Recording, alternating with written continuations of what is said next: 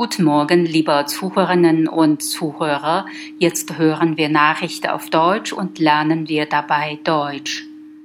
Die Liebe der Deutschen zum Bargeld schwindet.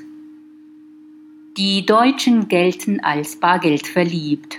Zahlungen per Karte sind in Deutschland schon lange verbreitet. Doch bei mobilen Bezahl-Apps waren die Deutschen bislang zögerlich.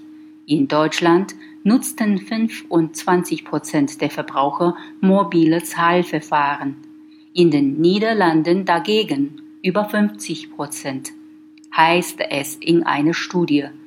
Doch das Bild ändert sich rapide.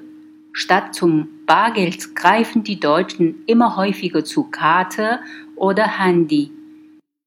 Die Daten der Bundesbank zeigen, dass die Verbraucher immer häufiger zu Karte oder Handy greifen.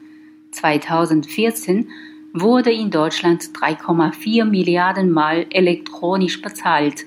2018 waren es bereits fast 5,3 Milliarden elektronische Bezahlvorgänge.